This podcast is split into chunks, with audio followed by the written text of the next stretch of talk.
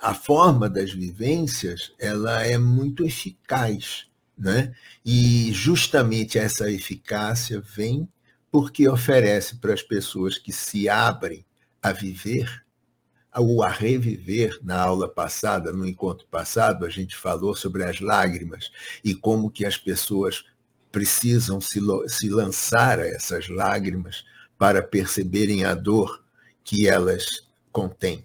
Né? E como que essas lágrimas conseguem, de alguma forma, fazer uma espécie de uma lavagem dos nossos hormônios ruins, do nosso cortisol, de maneira que nós possamos ser mais capazes de fazer tentativas melhores. Né? Então, tudo isso que, que a Sibeli falou de, de ligar, ligar corpo, mente, é muito, muito, muito importante, e eu diria até, dentro da minha experiência, que não, que eu não posso dizer que seja a única, mas dentro da minha experiência, a entrega aos processos corporais, a entrega aos processos de movimentação corporal, as entrega aos movimentos de é, olhar para as coraças e perceber como que elas funcionam, faz com que nós consigamos descobrir novas atitudes perante a vida e nos permita é, dar passos mais arrojados.